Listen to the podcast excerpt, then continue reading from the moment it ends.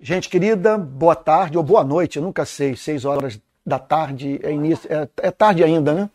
Bom, aqui o, o, horário de verão é isso, né? No inverno já é noite, no verão, aqui no Rio, aqui na, em Niterói, é, ainda é dia.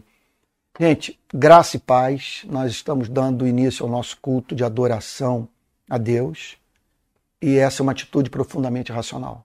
Uma coisa que a gente tem que ter na cabeça é racional. É racional porque ele é amável, no sentido de que ele é excelente, é digno de ser amado, e é racional porque a gente não estaria aqui se não fosse cuidado providencial de Deus. Né? Então, nós vamos dar início ao nosso culto de adoração. Eu, hoje à tarde, encontrei muita consolação no Salmo 105. Vou pedir que vocês abram a Bíblia no Salmo 105 e em seguida nós vamos orar. E vou pedir que quem for orar use o microfone, porque é, o pessoal de casa, para o pessoal de casa poder acompanhar. Tá bom? Olha, eu só vou é, ler as passagens que eu grifei aqui no Salmo 105, e aquelas que me tocaram. Então diz assim: Dêem graças ao Senhor, invoquem o seu nome, tornem conhecidos entre os povos os seus feitos. Isso é um chamado a, na, para glorificar a Deus entre as nações, porque você veja que isso aí tudo foi falado num contexto de deuses tribais. Cada nação tinha um deus. E o chamado aqui é para que Israel, entre todas as nações, dissessem que não há Deus igual ao Deus dos hebreus.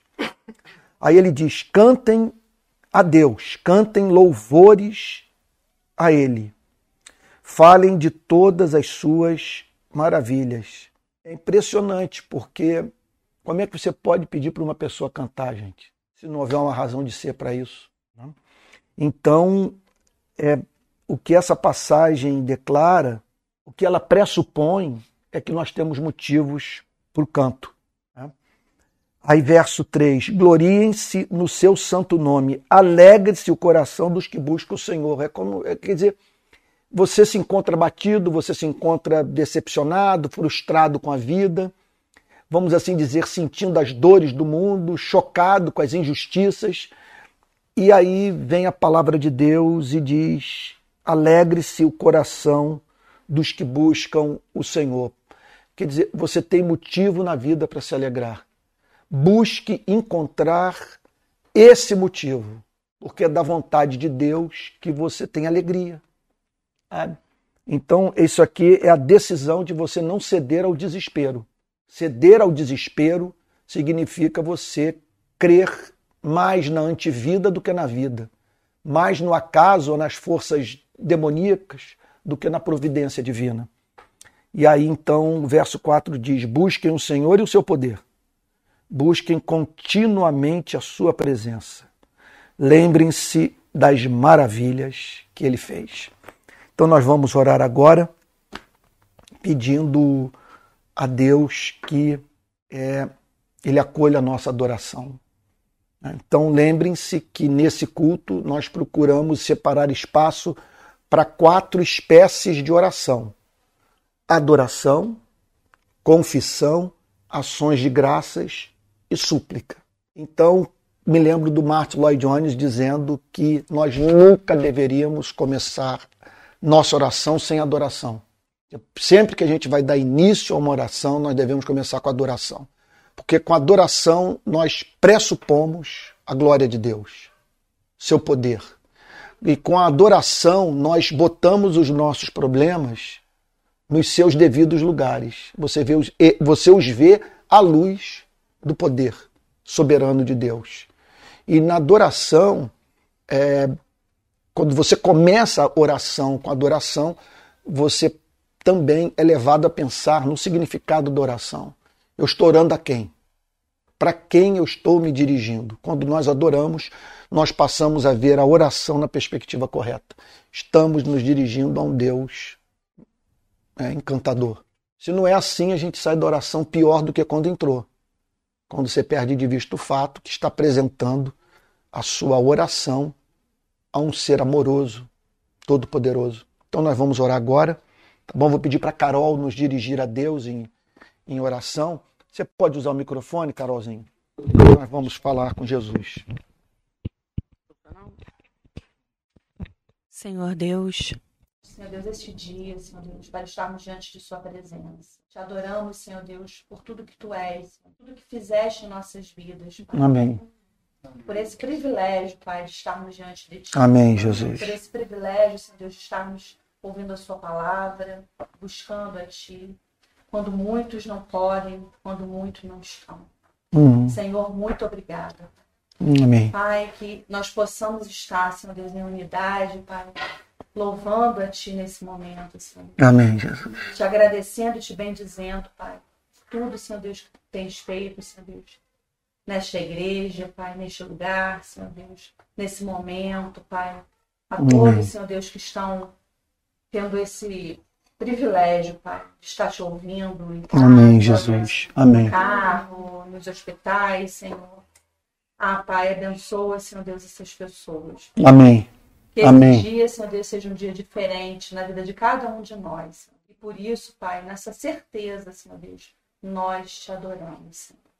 Abençoa, Pai, esse culto. Amém. Abençoa a palavra, Senhor Deus. Abençoa o nosso pregador, Senhor Deus. Amém, Jesus. Que possamos, Senhor Deus, estar preenchidos daquilo que tu Hum, Amém. Em nome de Jesus, Pai.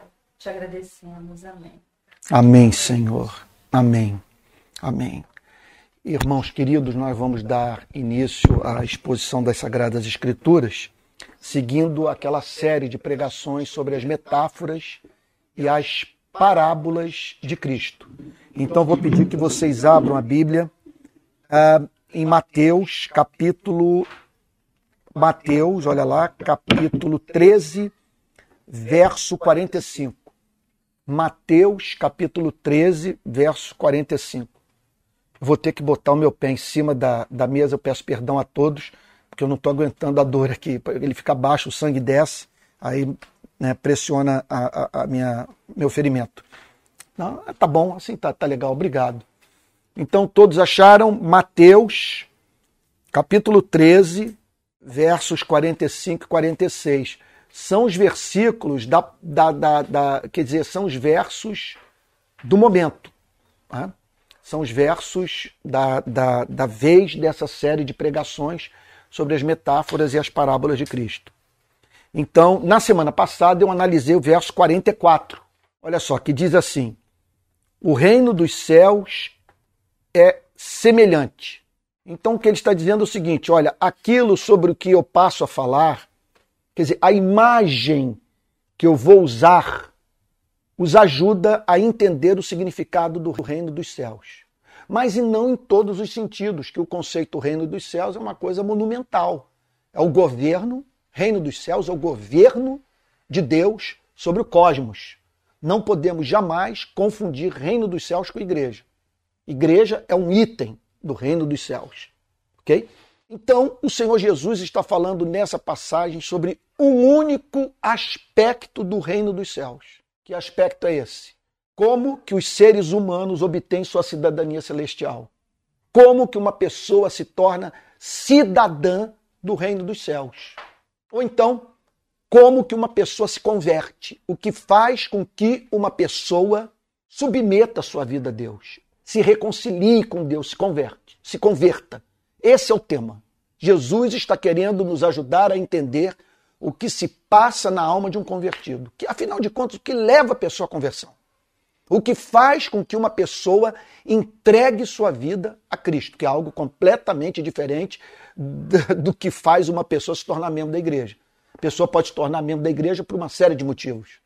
É interessante ter tantos amigos, é interessante estar naquele ambiente que mantém filho afastado das drogas, ou, ou ajuda a preservar os valores é, do, conservadores e por aí vai. Nós, não estamos tratando o que leva uma pessoa a entrar numa igreja. A questão que Jesus aborda aqui é a seguinte: o que leva uma pessoa a entregar a vida a Cristo? E como que uma pessoa pode entregar a sua vida a alguém que exige a entrega da totalidade da, da existência humana? Alguém com quem você passa a manter uma espécie de relação que pode culminar na sua morte. Isso é uma coisa Como é que você pode entrar numa história? Como é que você pode se associar a um criminoso, a um perseguido político, um perseguido pelas instituições religiosas? Ah, Antônio, isso aí está suando esquerda. Nada disso. Jesus foi perseguido pelo Império Romano, gente. Jesus foi perseguido pelas instituições religiosas. Para os discípulos, a associação a ele significava associação a um desviante, a associação a um bandido, a associação a um revolucionário, a associação a um herege, a associação a alguém cuja mensagem despertava a ira humana. Então, a, a, o que Jesus está querendo é, é, nessa passagem, é ajudar as pessoas a entenderem o fenômeno da conversão. Então vamos lá. Na semana passada, nós tratamos dessa questão. Olha só, do, o, o significado do verso 44.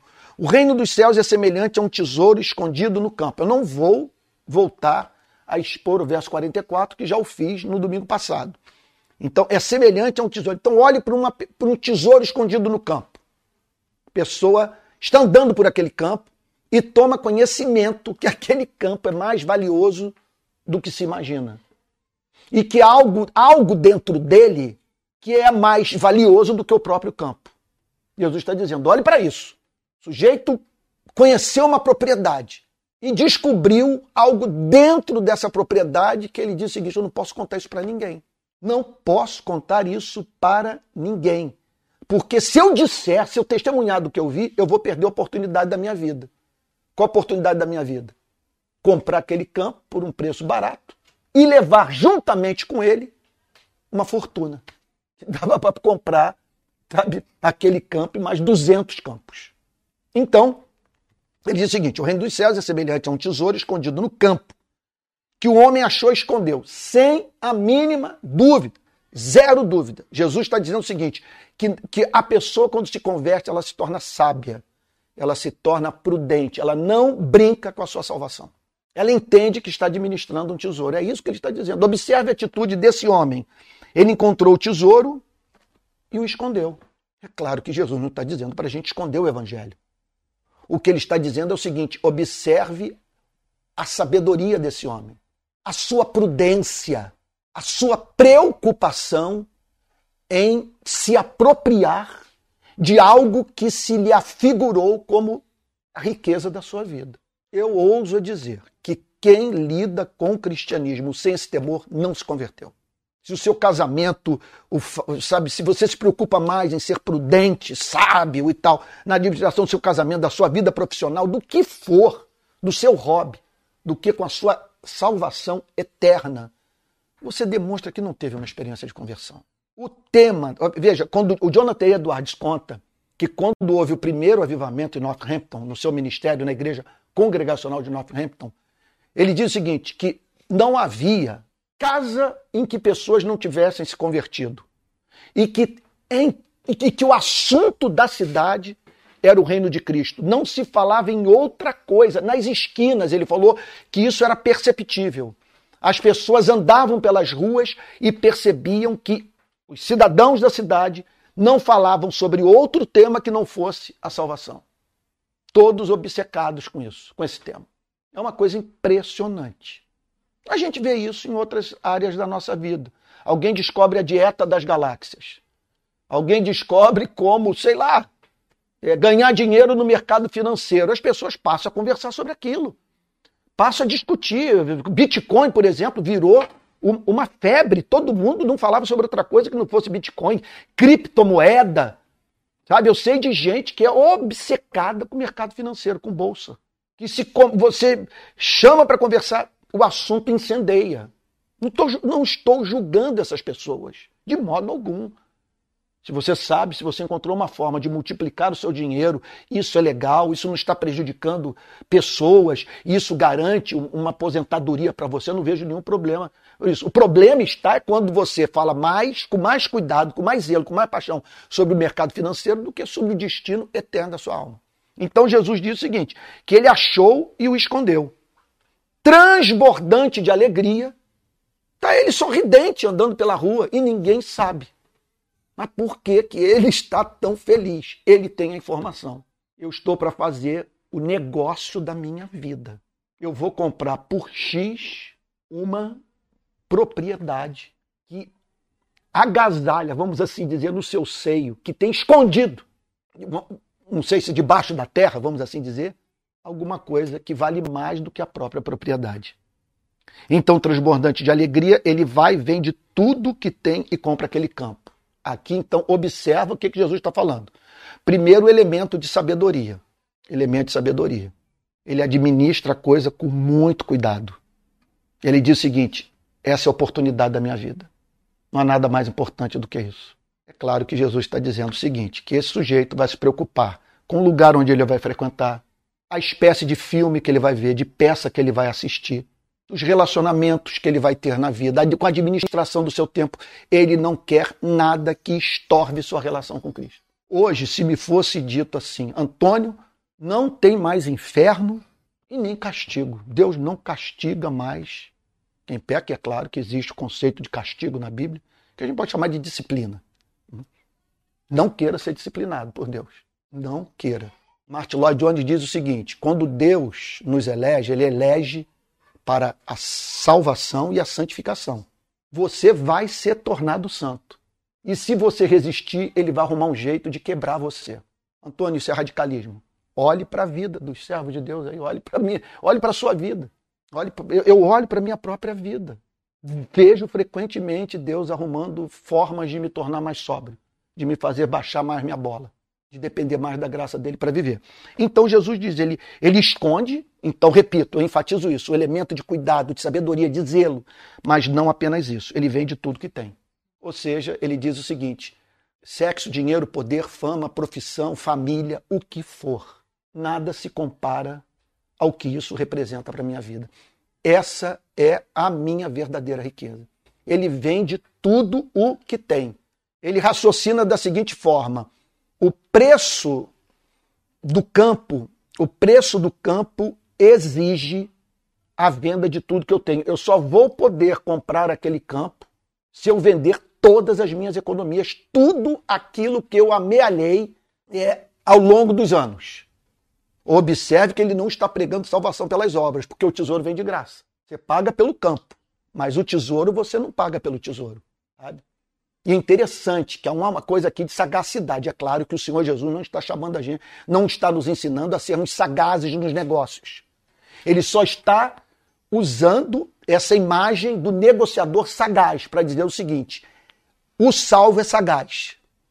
Olhe para esse camarada, ele não conta para ninguém sobre o tesouro, nem para o dono da propriedade. Ele não diz para o proprietário: olha, você não está fazendo bom negócio comigo. Porque é o seguinte, cara, eu estava andando por aí e descobri que você tem uma fortuna que você ignora. Jesus está dizendo o seguinte: olhe para a malandragem desse homem. O convertido é malandro, é sábio. Ele não brinca com a única coisa que, que enriquece. Ele pode dizer: sem isso aqui eu sou um miserável. E aí ele vende tudo que tem. Ele, então Jesus está falando de uma relativização da vida. Aqui você relativiza tudo. Tudo tem o seu valor, mas eu não me embasbaco com nada. Eu pego tudo de leve. Eu pego minha profissão de leve. Eu pego meus relacionamentos, minhas paixões, meus amores, minha casa, meus bens, tudo de leve. Por que, que eu pego de leve? Aquilo pode ser levado pela vida, ou então Jesus pode exigir aquilo de mim. Pode exigir. Você constrói sua vida, você prepara, você diz, eu quero viver nessa casa, que esse é o meu lugar, isso aqui é o que eu amo e tal, e de repente ele diz, eu te quero em outro lugar. E você tem que abrir mão de tudo aquilo que um dia sonhou. E se não é assim, você não tem igreja. Bom, vamos para a parábola de hoje. O reino dos céus é também semelhante. Então ele está dizendo o seguinte: você quer saber como que uma pessoa se converte, se torna cidadã do reino dos céus? Olhe para esse outro tipo de experiência. Eu vou agora ajudá-los a entender a conversão sobre um outro ângulo. E aqui a figura muda. Olha o que, que ele diz. É semelhante a um homem que negocia e procura boas pérolas. Mais uma vez, Jesus está dizendo o seguinte: eu estou com uma palavra aqui que eu não sei se eu posso usar. Não sei se ela traduz o ponto, mas ela, eu acho que ela pode dar um, uma paulada na gente para a gente perceber aquilo que, que Jesus está dizendo. Esse camarada não é um otário, não é um idiota. Ele não é burro. Ele negocia e procura boas pérolas. É um negociante. Ele sabe avaliar o valor das coisas. Ainda hoje me mostraram, eh, no Twitter apareceu uma foto da diferença entre o diamante verdadeiro e um diamante falso. O camarada fez um pontinho vermelho numa, numa cartolina e dois pontinhos vermelhos. Botou o diamante verdadeiro sobre um pontinho vermelho e o diamante falso sobre outro pontinho vermelho. No diamante falso, que, o diamante falso é translúcido, você consegue ver o pontinho vermelho. No diamante verdadeiro você não vê nada. Então nós estamos aqui, Jesus diz, diante de um negociante. É por isso que a Bíblia diz que quem não crê é tolo. Quem não se preocupa com a sua salvação, com a vida eterna, sabe? Quem constrói um conceito de Deus, inventa um Deus para si, um Deus que banca, um Deus que torna o cristianismo confortável. O cristianismo não é confortável. Sabe? Então, ele diz que ele negocia, é um negociante e procura boas pérolas. Então, Jesus, olhe para esse negociante.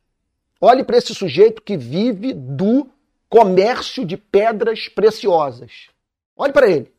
Se você prestar atenção na forma como ele administra a sua profissão, na forma como ele vive, você entenderá a experiência da conversão. Então, observe que o que ele está dizendo é o seguinte: que uma característica do convertido é o discernimento é o discernimento. O que é o discernimento na Bíblia?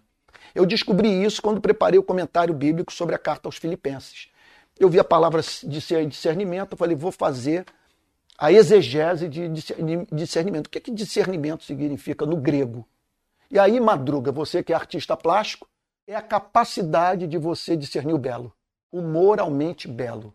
A pessoa que tem discernimento, ela consegue, nos temas de natureza ética, separar o joio do trigo, saber o que, que é bonito e o que, que é feio. Ela é, é como se fosse o seguinte: ela é uma coisa intuitiva. Ela bate o olho e diz: Isso é feio. Aliás, é o que eu diria o seguinte: o que a crise que esse país viveu nos últimos cinco anos, contando com a eleição de 2018 e os últimos quatro anos, é uma crise de discernimento. Para mim, o mais chocante de tudo que nós vivemos nesse país é a incapacidade demonstrada por pessoas de verem o feio do comportamento moral da classe governante brasileira. Então, ele negocia boas pérolas, ele tem discernimento. O que Jesus está dizendo é o seguinte: que ninguém se converte sem essa sensibilidade, da capacidade de você divisar o valor das coisas, a excelência do que lhe está sendo proposto. Na verdade, o que Jesus está dizendo é o seguinte: não há conversão esqueça a possibilidade de uma pessoa se converter sem conseguir mensurar o valor do cristianismo. Ele, tá, ele negocia e procura boas pérolas. Ele sabe a diferença entre o verdadeiro e o falso. E ele também é capaz de avaliar, é, vamos dizer assim, os, os diferentes níveis de valor das pedras preciosas verdadeiras que entre as, aquelas que não são falsas, há uma diferença de valor, que umas são mais valiosas do que outras. Então, é também semelhante a um homem que negocia e procura boas pérolas. Jesus está falando desse elemento de volição, de busca, de procura. Para mim é o mais surpreendente nessa geração. Eu vejo, por exemplo, as pessoas se envolvendo com Copa do Mundo. Meu Deus, com uma dedicação que só faz sentido se você usar daquela energia para se dedicar ao reino dos céus. É impressionante aquilo. Então, é, Jesus aqui está falando de alguém que está em busca em busca de algo. Ele negocia e procura. A coisa mais a coisa que se você me perguntar a seguinte, Antônio, o que, é que mais o impressiona no ser humano? O que, é que mais impressiona você no ser humano? Eu não fico chocado de saber que o camarada tem quatro amantes o outro é ladrão. É, é claro, é um absurdo, sabe? Porque está enganando, está ludibriando pessoas, está prejudicando outros. O que mais me impressiona é assim, é você tomar conhecimento que um amigo seu morreu subitamente. Hoje alguém me disse, pô, fulano de 48 anos começou a vomitar. Quem foi que me falou isso? Falaram isso hoje, cedo. Antônio fulano tinha 48 anos. No meio da noite, começou a vomitar, morreu. vomitar sangue. Do nada. Nenhum aviso. Sabe? O cara não estava preocupado com sua saúde. Simplesmente ele começou a vomitar sangue e morreu. Então, o que mais me impressiona é você tomar conhecimento desses fatos e isso não mudar a sua vida. Você é o enterro. E sair do enterro para continuar vivendo a vida que você viveu. Quer dizer, desses fatos trágicos da vida não se constituírem para você num problema filosófico e não levarem você a buscar resposta. Isso para mim é um enigma. Como que as pessoas conseguem viver sem resposta para a vida? Lá na, na, na filosofia grega, lá nos primórdios, Sócrates já dizia isso: a vida não examinada não é digna de ser vivida. Se você não examina a vida, se você não tem respostas para os problemas da vida, qual é o sentido da sua existência? E como que as pessoas podem se preocupar mais com o mercado financeiro, com, sei lá, o último cosmético que foi inventado, ou como, ah, sei lá, tantas coisas com que nós nos preocupamos na vida, sabe? Do que com o fato de que ela dura pouco e que a qualquer momento ela pode partir. A qualquer momento, Jesus disse: Ah, Antônio, você está sendo muito duro, não mais duro do que Cristo. Que diz o seguinte: louco, esta noite te pedirão a sua alma, e o que tens preparado, para quem será? É? Então, verso 46, vamos para o último versículo. Olha lá. Ele negocia e procura boas pérolas, e de repente, ele encontra uma pérola de grande valor. Na sua busca, ele se depara com algo de valor incalculável. É mais ou menos a experiência dos rolos do Mar Morto. Vocês conhecem a história dos rolos do Mar Morto? Esses rolos foram encontrados é, em 1948, se não me falha a memória, no mercado, no Oriente Médio. O sujeito, as pessoas usando aqueles rolos. Aí passou um pesquisador, ele olhou para aquele material usado, aqueles pergaminhos, olhou e falou: gente, isso aqui, isso aqui é história pura. Isso aqui tem centenas e centenas de anos. Como que isso chegou aqui? E aí, com as investigações, chegaram num pastor beduíno.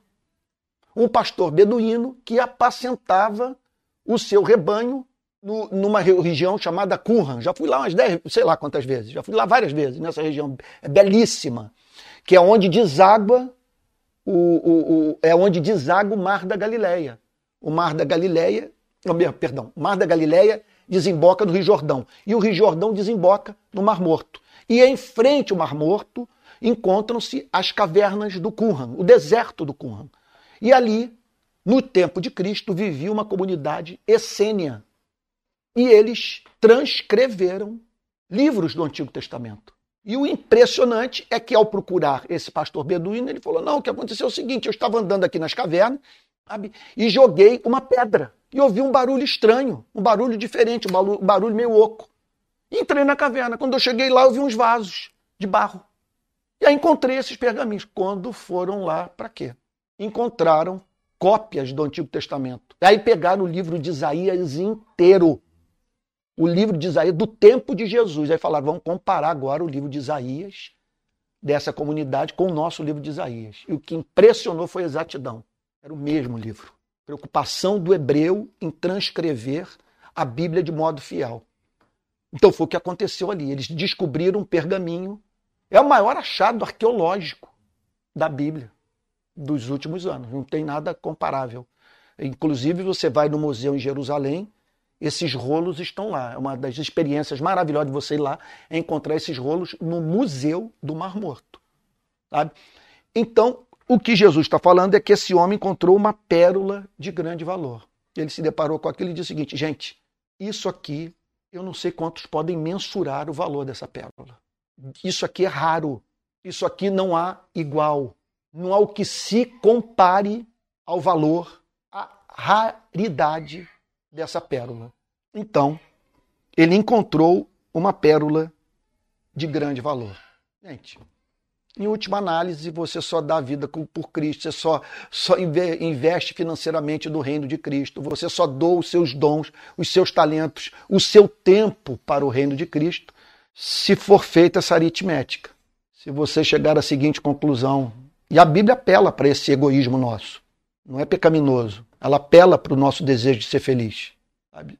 você só vai mudar de vida quando chegar à seguinte conclusão: isso me é muito vantajoso. Eu não tem nada, nada que possa se comparar ao valor do que eu estou encontrando. Então, quer dizer, você tem que ter um senso estético. Você tem que se encantar com o belo. Você, você tem que se encantar com as respostas, com aquilo que lhe é oferecido, a ponto de dizer o seguinte: o que Cristo me oferece, eu não encontrarei em lugar algum. E é isso que ele está dizendo. Que Jesus está dizendo é o seguinte: esqueça a possibilidade de uma pessoa se converter sem ter passado por essa experiência. Ninguém se converte enquanto não se torna capaz de mensurar, é claro, não com exatidão, mas em alguma extensão, maior ou menor, o valor de Cristo, o que ele representa para a sua vida. Então, se você me perguntasse, Antônio, no seu caso, no meu caso, duas áreas centrais. A primeira delas, como eu acredito no juízo final, eu estou certo que vai haver um juízo final, que toda a SS, toda a cúpula do governo de Hitler comparecerá, ou comparecerão diante do tribunal de Deus, eu estou certo disso. Eu tenho muita preocupação com a questão do, do pecado. Que esperança eu posso ter de que naquele dia eu não tomarei o caminho desses facínoras? Uma vez que os princípios que levaram eles a fazer o que, fazer, o que fizeram estão dentro de mim. O estrago que eu cometi na vida só não tem a extensão do estrago que eles causaram. Mas num grau menor, esses princípios estão dentro de mim. O preconceito, o ódio, a indiferença, sabe?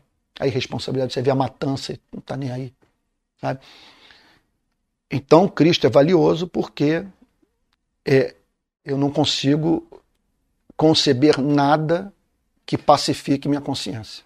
Você pode botar o psicanalista mais habilidoso, que vai o absolver de muito sentimento de culpa.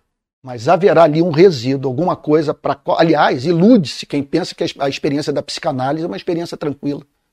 Porque o bom psicanalista, ele não vai absolvê-lo, ele vai dizer o seguinte: olha, tem sombra na sua vida. Sabe? Você faz mal às pessoas. Sabe? É uma experiência dolorosa. Você se descobrir, saber quem você é, por que, que você se comporta de uma determinada maneira. Então, que esperança você pode ter que vai ser salvo apenas no divã do psicanalista, com um mau psicanalista o convencendo que você não é tão mal quanto imagina? Tudo bem. Tem muita culpa que eu incorporei, meus pais foram severos comigo, eu conheci um pastor tarado, neurótico, maluco, que infernizou a vida de um monte de gente, levou um monte de pessoas, um monte de, de, de, de cristão à loucura. Tudo bem, mas chega um ponto que eu vou dizer o seguinte, mas calma aí, mas existe na vida o conceito de pecado. A Bíblia diz que eu, se eu não me considero pecador, eu sou mentiroso. estou indo contra o veredito de Deus, que Deus diz que eu sou pecador. Então, esse perdão que Cristo oferece, baseado no derramamento do seu sangue, isso. Gente, você não queira, no leito de morte, conversar com o diabo. Ele apresenta a fieira de iniquidade que você praticou na vida e você tenta argumentar com ele. Mas também você tem que levar em consideração isso por causa daquilo e tal, e também daquilo tanto outro que eu fiz. Você está perdido. Sabe? Como diz o livro de Apocalipse, eles o venceram pelo sangue do Cordeiro. Quem tentará acusação contra os eleitos de Deus é Cristo quem os justifica. É esse perdão baseado no sacrifício de Jesus. Quer dizer, aquela, aquela dor, aquela tortura, aqueles cravos, aquele sangue derramado, aquele suplício que ele viveu.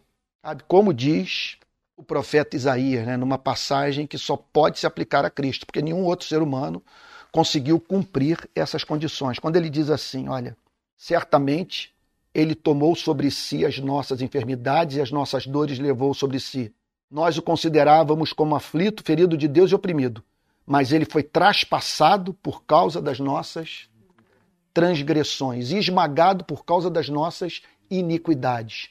O castigo que nos traz a paz estava sobre ele, e pelas suas feridas fomos sarados. É a única forma de você calar o Satanás, vamos dar o nome para o bicho, o acusador, é essa, não tem outra.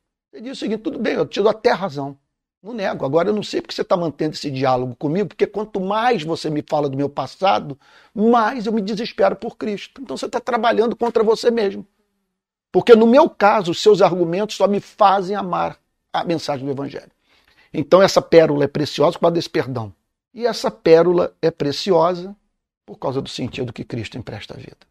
Eu passei por uma experiência muito dolorosa, mais dolorosa que eu vivi, que eu vivi em toda a minha vida com, com patrimônio.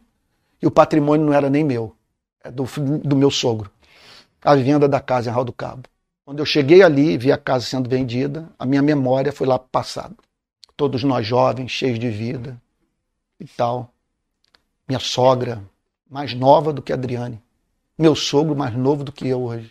E as minhas cunhadas novas, cheias de sonhos, minha esposa e tal, eu ali, sem um fio de cabelo branco e tal, com 20 anos de idade, aí Fabiano, meu Deus do céu.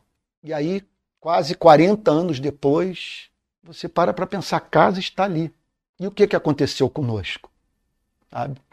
Há sinais evidentes na vida da família toda que nós estamos morrendo, que nós estamos envelhecendo. Dá uma nostalgia, tá assim, mano sabe? Sentimento. Essa casa é testemunha de uma família que passou por aqui, que está passando pelo mundo e que em breve não estará mais no planeta. Sabe? Como que. É isso, né? Tudo... Aí você se depara com, com o Evangelho. Meu Deus do céu, as promessas do Evangelho. Aí você se depara com o apóstolo Paulo. Por exemplo, eu vou, vou escolher aqui a esmo quando ele diz assim: olha só, olha que coisa linda. Olha que coisa linda. Para quem foi no fundo do poço, para quem conheceu o inferno, para quem conheceu o abismo. Para quem conheceu o abismo, isso aqui faz todo sentido. Olha o que, que ele diz. Pois sabemos que, se a nossa casa terrestre deste tabernáculo se desfizer, temos da parte de Deus um edifício, uma casa não feita por mãos humanas, eterna nos céus.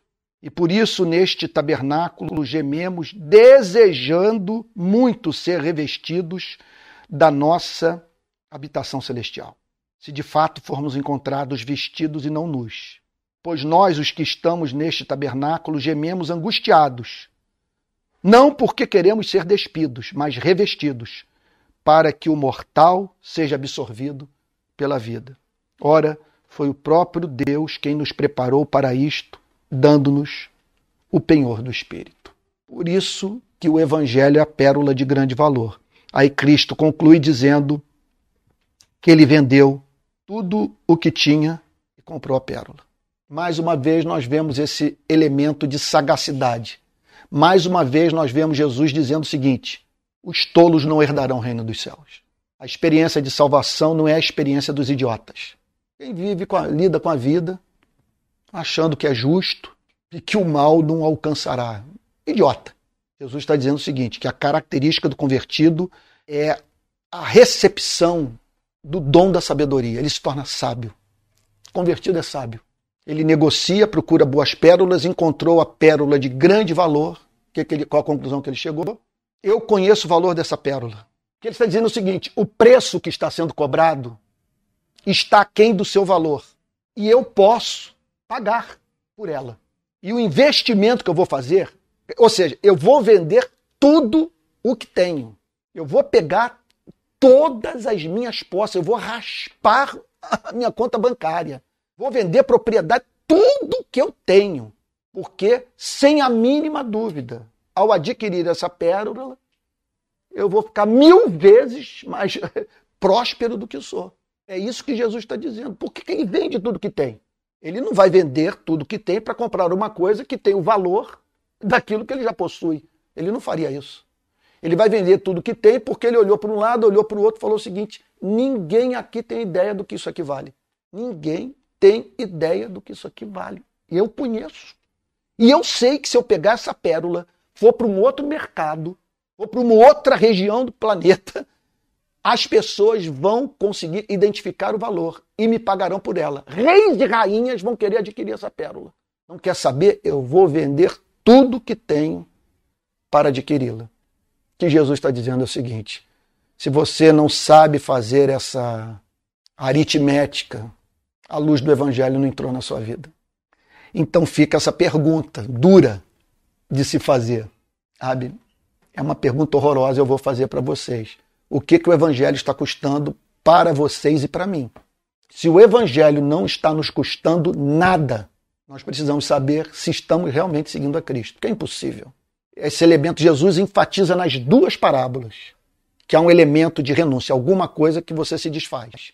Era sua. Você amava. Aquilo lhe era importante. E subitamente perde a importância. Porque há alguma coisa que passa a ocupar todo da sua vida. E é claro que a mensagem não é negativa.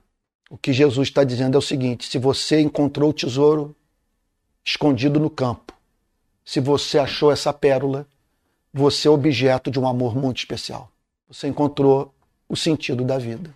A única coisa que fará sentido para você na hora da morte. Eu me lembro que quando o reverendo Antônio Elias estava morrendo, eu entrei no quarto dele, me coloquei ao seu lado, à sua esquerda, conversamos, falei do meu amor por ele. Para não cansá-lo, como ele estava no CTI, eu me despedi e fui na direção da porta. Quando eu abri a porta, ele me disse duas coisas naquele dia. Ele disse o seguinte: primeiro, um dia você vai estar aqui.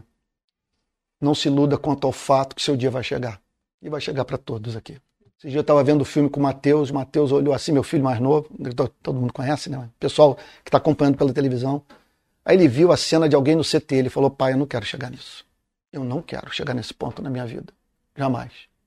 menino que ama a liberdade, subir montanha, andar por aí e tal. Quando ele viu a cena de alguém no CT, ele falou, não quero isso. Então, a pérola é de grande valor quando tudo na vida perdeu encanto. O sexo não lhe diz mais nada. Fama, poder, nada, nada. Você simplesmente foi despido de tudo. Despido de tudo. Eu confesso a vocês que eu chego assim ao final de 2022 meio que desencantado com a vida. Eu nunca esperei tão pouco da vida.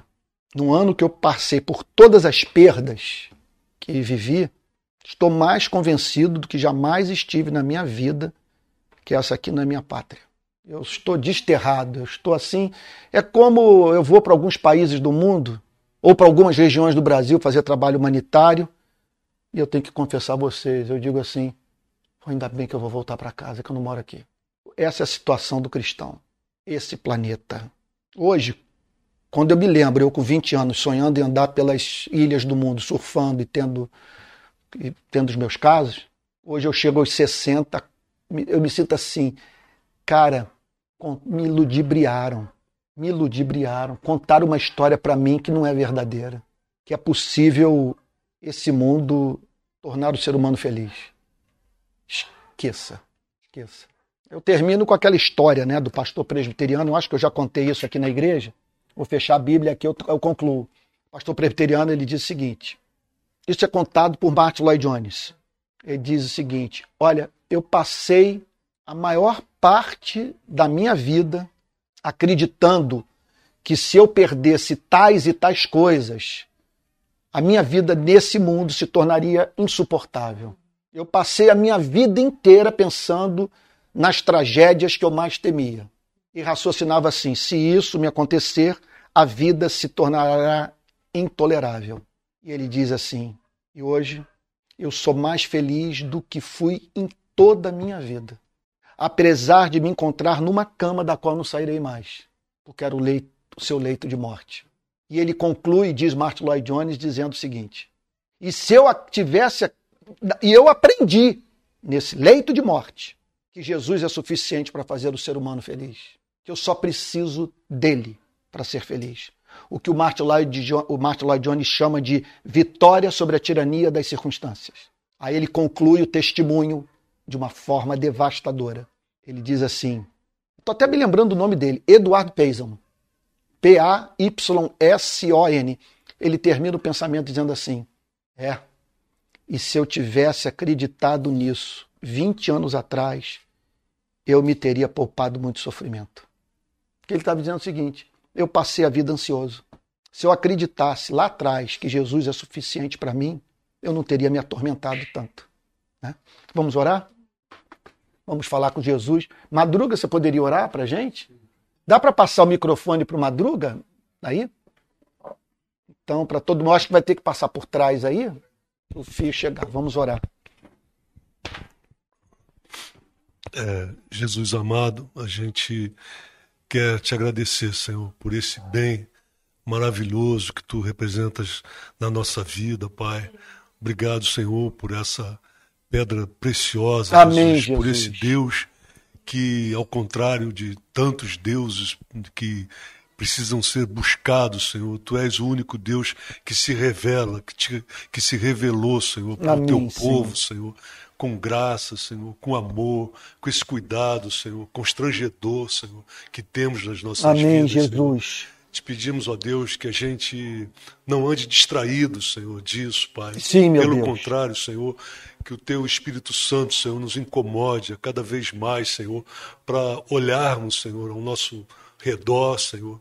Ver, Senhor, assim, é, as mazelas, Senhor. Sim, meu e Deus. te imitar, Senhor, naquilo Sim, que meu Tu Deus. fizeste, Senhor. Sim. Esse Deus perseguido, morto, torturado, Senhor. A gente quer olhar para a tua vida, Senhor, e, e ver, Senhor, assim, aquilo que tu fizeste, Senhor, que tu nos dê memória Senhor. também ao resgate, Pai Santo, que tu Amém, fizeste Senhor. nas nossas vidas, Senhor. Aquilo que foi preciso abandonar, Senhor, para que a nossa comunhão Sim. fosse plena, Senhor. Sim, meu Para que Deus. não houvesse nenhuma Sim, nuvem, meu Senhor, Deus. entre a gente e tu e a tua graça e a tua glória, Senhor. Obrigado, Senhor, por este lugar. Obrigado pela tua palavra, Senhor, viva, Senhor. Amém, que Jesus. ela penetre Amém, nos Jesus. nossos corações, Senhor. Que ela mude, Senhor, o nosso olhar para o mundo, Senhor. Que a gente possa estar Pai, no centro da tua vontade, Senhor. Amém, Obrigado, Senhor. Jesus. Perdoa as nossas falhas, Senhor. Que Amém. a gente possa Amém. caminhar, Senhor, para esse evangelho pleno, Senhor. Amém. Que a gente possa dar testemunha, possa ser realmente eh, ser sal, Senhor, Amém. aqui, Pai. Muito obrigado, Senhor. Fica com a gente, abençoa os lares, Senhor, todas as nossas demandas, Senhor. Eh, eu quero te pedir pela Joana, Senhor, que está com esse mal-estar hoje também, Senhor. Abençoa, que tu possa Joana. estar ali cuidando, Abençoa, guardando a Senhor, vidinha a dela, da Senhor. filha, E outras questões também que temos, Senhor, aqui, agora, Senhor, que teus teus servos aqui, Senhor, coloquem diante de ti, Senhor, as suas causas também, Senhor, Amém. para que tu contemples, Senhor. Amém. Obrigado, Senhor. Amém. Obrigado por tanta graça, obrigado por tanto amor, Senhor. A gente te ama muito. Amém, meu Amém, Deus. Jesus. Amém, Jesus. Amém. Amém. Amém. Irmãos queridos, como nós havíamos é, combinado desde o início e temos reiteradas vezes falado, todo segundo domingo do mês é ceia na rede de pequenas igrejas. Então, nós vamos hoje participar da ceia, ok? É, é, é, então, vamos lá, vamos tentar entender aqui o significado. É, a- a- o cristianismo é muito, muito simples. É uma fé que eu chamaria a fé cristã. A palavra não é desburocratizada. A fé cristã é- ela é simples. É, quer dizer, em termos cerimoniais, em termos litúrgicos, o cristianismo pede muito pouco. E tudo no culto cristão é simples, simplérrimo. E você percebe nas religiões um mundo, um mundo de, de, de normas, né, de rituais que precisam ser cumpridos para que a pessoa entre na presença de Deus. E Jesus deixou apenas dois sacramentos para a igreja, sabe? Nenhum deles complicado. Um que serve para o início e outro que deve fazer parte da sua história até a sua morte. Quer dizer, um que é na porta de entrada, que é o batismo, que é o ritual de iniciação, é o ato de você botar aliança no dedo. Você põe a aliança no dedo no batismo, é uma coisa pública, né? O batismo, que representa o lavar dos pecados ou o lavar regenerador do Espírito Santo. Aí não importa. Os batistas vão dizer que representa a morte. Né? O presbiteriano já pensa mais na água que cai. O batista pensa no sujeito, então, sendo imerso. Não importa. É, ambas as metáforas, ou melhor, ambas as imagens são muito bonitas. Agora, o outro sacramento, o significado de sacramento é um sinal da graça, do pacto da graça. O outro é a Santa Ceia. Muito claro. São dois sacramentos, porque os dois são os únicos instituídos por Cristo. Foi Cristo que instituiu os dois: batismo ide por todo mundo, fazer discípulos em todas as nações, batizando-os em nome do Pai, do Filho e do Espírito Santo. E o outro é fazer isto em memória de mim. Por que fazer isto em memória de mim? Porque quando nós pegamos esse pão e o partimos, nós nos lembramos do que aconteceu. Nós nos lembramos que no mundo onde crianças morrem de leucemia, onde pessoas padecem fome, no mundo de tanta injustiça que nos perturba, nós olhamos lá para o passado para o Filho de Deus sofrendo horrivelmente também. Sofrendo horrível. A morte de Jesus foi uma morte medonha. Medonha, uma morte horrorosa. Né? Depois de, uma, de, de duas sessões de tortura, ele apanhou da, dos soldados do templo, depois apanhou dos soldados do Império Romano. E só em seguida ele foi posto na cruz. E a cruz é um negócio horroroso, que o cara fica tetraplégico, não movimenta nada. Quer dizer, se pousar uma abelha em você, um pássaro, alguma coisa, e você nu diante de todo mundo, seu corpo ensanguentado depois da tortura, né? e morrendo aos poucos ali, ao relento. É uma morte horrorosa, tanto é que o cidadão romano não podia morrer daquela maneira. Nenhum juiz tinha autoridade de prescrever aquela morte para um cidadão romano. Sabe? E Jesus morreu daquele jeito porque não era romano. Né? Então, por isso fazer isto em memória de mim. E fazer isto em memória de mim, porque quando nós olhamos para a cor desse líquido, e Jesus prescreveu vinho, né?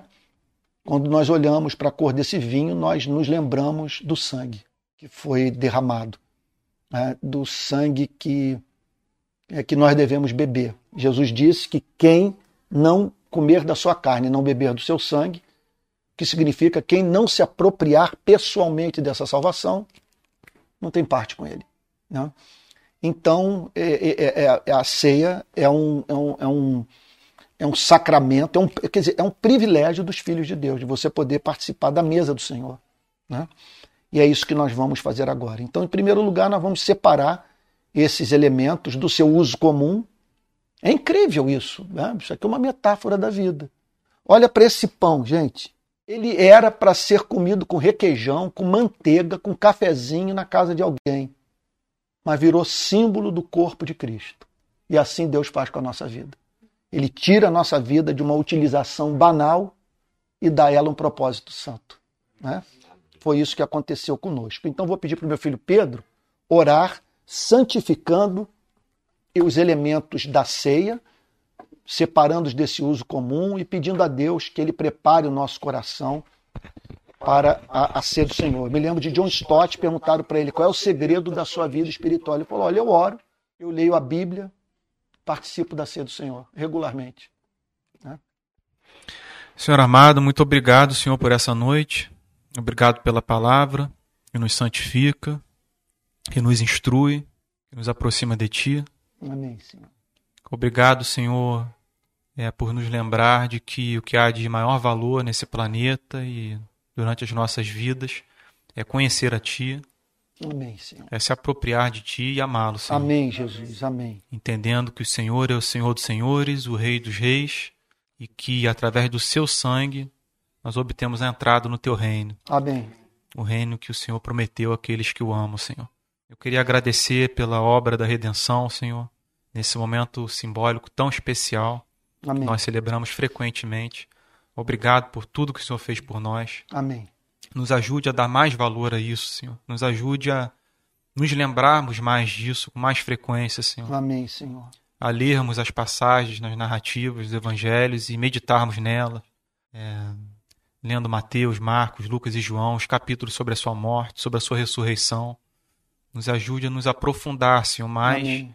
Amém. nisso que foi o ponto em que toda a história da humanidade culminou. A partir dali tudo mudou e nós queremos dar devido valor a isso, Senhor. Nós temos uma cruz colocada num dos pontos mais altos da nossa cidade e vivemos as nossas vidas ignorando o Cristo Redentor mas nós não queremos viver nossas vidas ignorando algo que o Senhor oferece gratuitamente à humanidade, Senhor. Amém, Senhor. Essa pérola de grande valor. Amém. Nós pedimos perdão pelos nossos pecados, Amém, Senhor. Senhor. Amém. Nós pedimos graça sobre as nossas vidas. Nós pedimos a tua presença conosco, Senhor, teu Espírito Santo em nossos corações, confirmando a graça, Senhor, nos santificando. Amém. Amém. Pedimos também pelos irmãos e irmãs que não estão presentes, pessoas queridas que nós amamos e que vivem em outros estados, outras cidades, Senhor, que nos acompanham. Amém, Senhor. Senhor abençoe o lar de cada um. O Senhor abençoe o matrimônio de cada um, os filhos, Senhor. O relacionamento, Amém. Senhor, Amém. com os amigos, os vizinhos, tantas batalhas que a gente pode enfrentar nessa vida. Amém. Eu peço graça pelos membros da RPI especial, Senhor. Amém, Senhor. Em nome de Jesus. Amém. Assim nós oramos, Senhor. Gratos a Ti pelo Teu sangue, pela obra da redenção e confiantes de que o Senhor está muito mais interessado em nos abençoar, em estar conosco, em nos trazer alegria, paz, Amém. em abençoar abundantemente as nossas vidas, Senhor, muito mais do que nós desejamos, pensamos, imaginamos. Pois isso é que tua palavra afirma, Senhor. Amém. Assim nós oramos, em nome de Amém, Jesus. Amém. Jesus. Amém. Amém. Amém. Então, o texto inspirado diz que este é o meu corpo partido por vós. Né? E fazer isto em memória de mim. Então, vou pedir que os irmãos venham aqui. Né? Os pedaços são bem generosos. Hã? Ao Emerson pode servir? Então vai servir aqui na. Ah, então, Emerson, vai tirando os pedacinhos aí. Esse aqui é meu, tá bom? E nós escolhemos pão de milho, né? Então fica a farela a beça na mão. Então eu vou esperar que todos recebam o pão para a gente participar da ceia juntos. Tá bom? Hoje, infelizmente, não, não estamos com música porque o nosso querido é, Alex é, está precisando cuidar dos seus filhos aí, demandas de final de ano de escola e tal. Mas isso não impede os irmãos de outros estados de terem seus momentos, seu momento de adoração em casa, né? nos lugares onde estão reunidos. Então vamos lá? Então disse o Senhor Jesus: Este é o meu corpo partido por vocês. É impressionante como que a Bíblia é muito clara em dizer que Jesus não nos salva pelo seu exemplo, mas pelo seu sangue derramado, pela sua morte. Então comamos todos dele. Senhor Jesus, que da mesma forma que o nosso corpo está sendo alimentado, que o nosso espírito seja alimentado. Em nome de Jesus.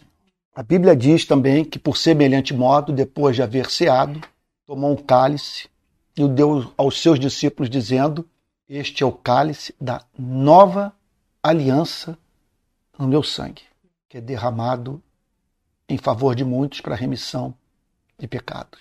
Eu me lembro que uma vez eu estava fora do Brasil e havia uns três sentimentos de culpa ou mais que me acompanhavam tenazmente. Lembranças do passado que eu dizia assim: aqui eu pequei. E eu senti pelo Espírito Santo, naquele dia, me lembro até onde eu estava. Eu senti o Espírito Santo falando comigo, meu servo, eu quero que a partir de hoje você nunca mais toque nesse assunto comigo. Você já falou isso demais, diversas vezes. Para que ficar repetindo? Ou você crê na eficácia do sangue ou não crê. Então você ficar remexendo lá o que você fez, isso não é coisa de cristão.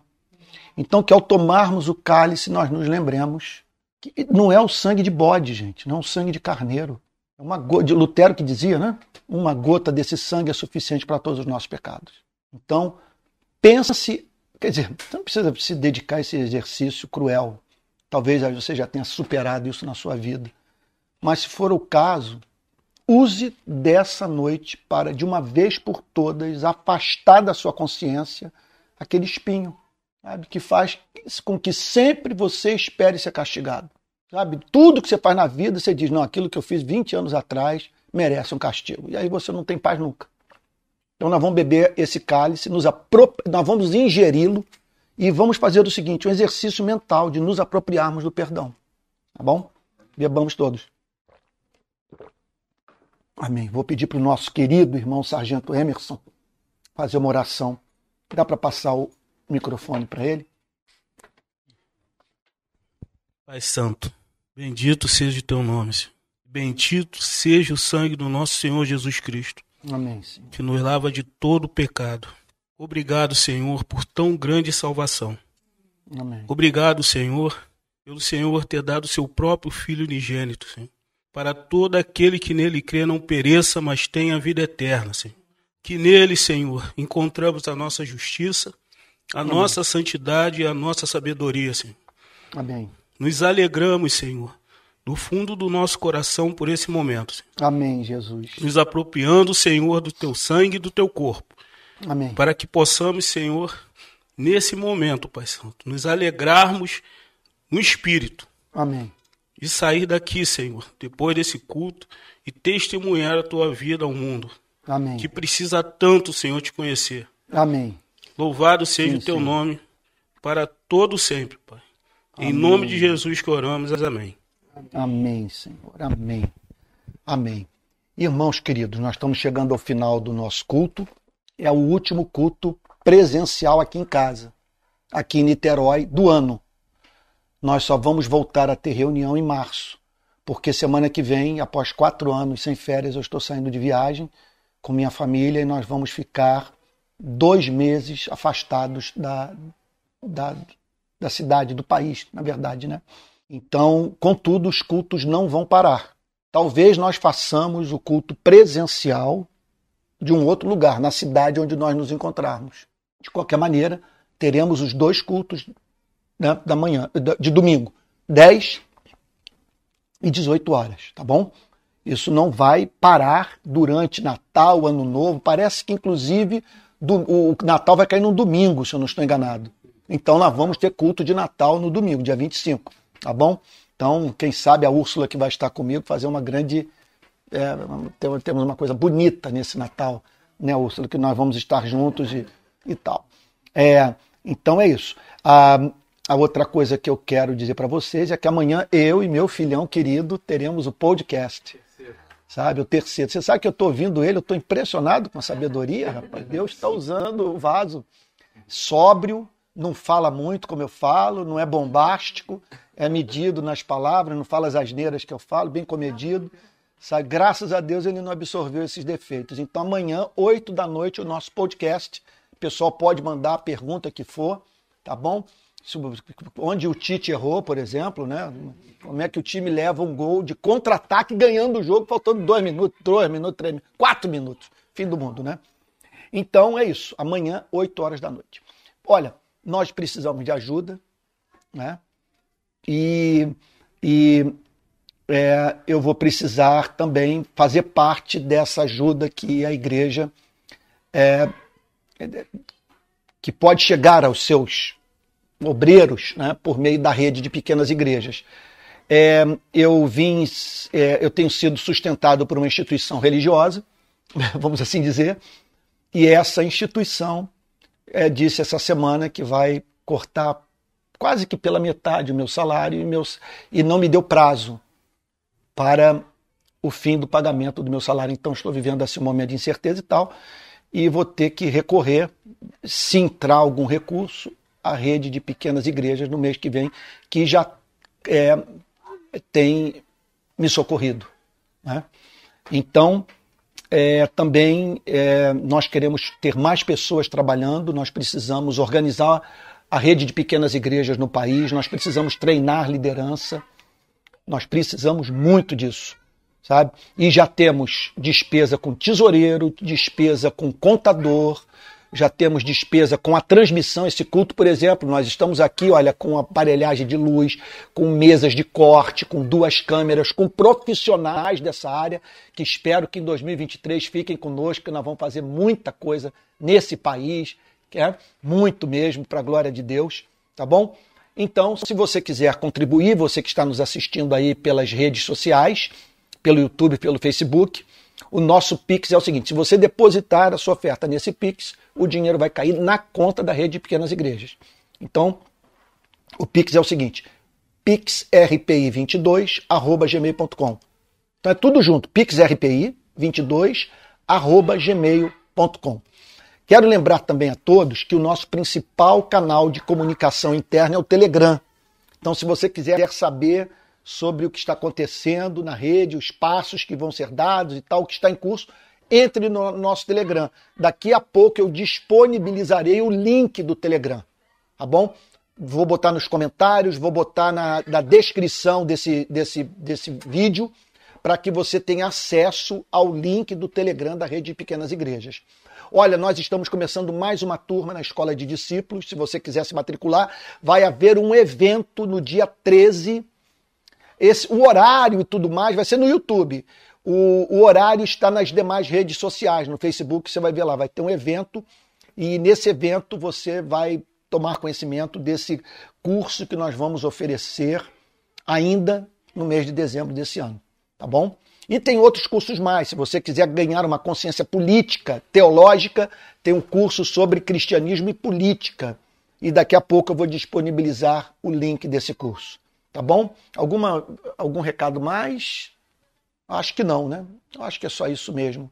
Então é isso. Quero agradecer a todos pela minha esposa querida que recebeu a igreja aqui em casa, sempre servindo a Deus, gente. Há 40 anos ela serve a Deus comigo, dando aula em escola dominical, cuidando de pessoas, me acompanhando nas minhas loucuras e agora recebendo com alegria a igreja aqui em casa, zelosa desde cedo, preparando tudo para que os irmãos pudessem ter uma experiência agradável de adoração aqui em casa. Né? Quero agradecer a equipe de transmissão pelo trabalho maravilhoso que estão permitindo com isso que quem está nos assistindo né, das mais diferentes regiões do Brasil sinta-se presente aqui entre nós. O que nós queremos é que, com o aperfeiçoamento dessa ferramenta, quem nos assiste se sinta dentro da reunião.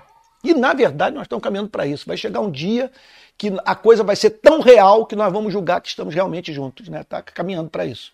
Né?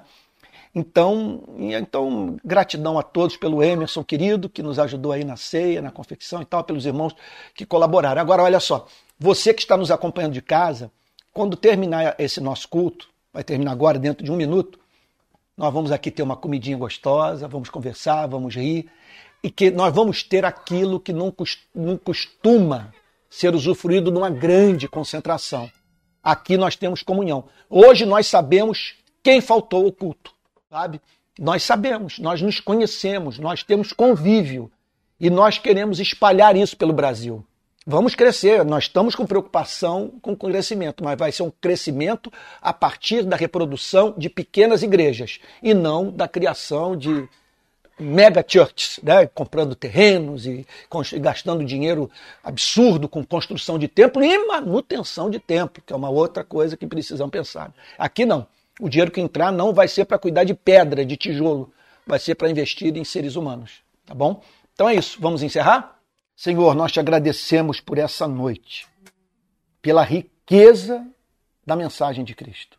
Abençoe a rede de pequenas igrejas, Senhor. Que seja um lugar de comunhão, de edificação, de encontro real, transcendente com Cristo ressurreto. Que a graça do nosso Senhor e Salvador Jesus Cristo, o amor de Deus o Pai e a comunhão do Espírito Santo sejam com cada um de vocês desde agora e para todo sempre. Amém. Amém.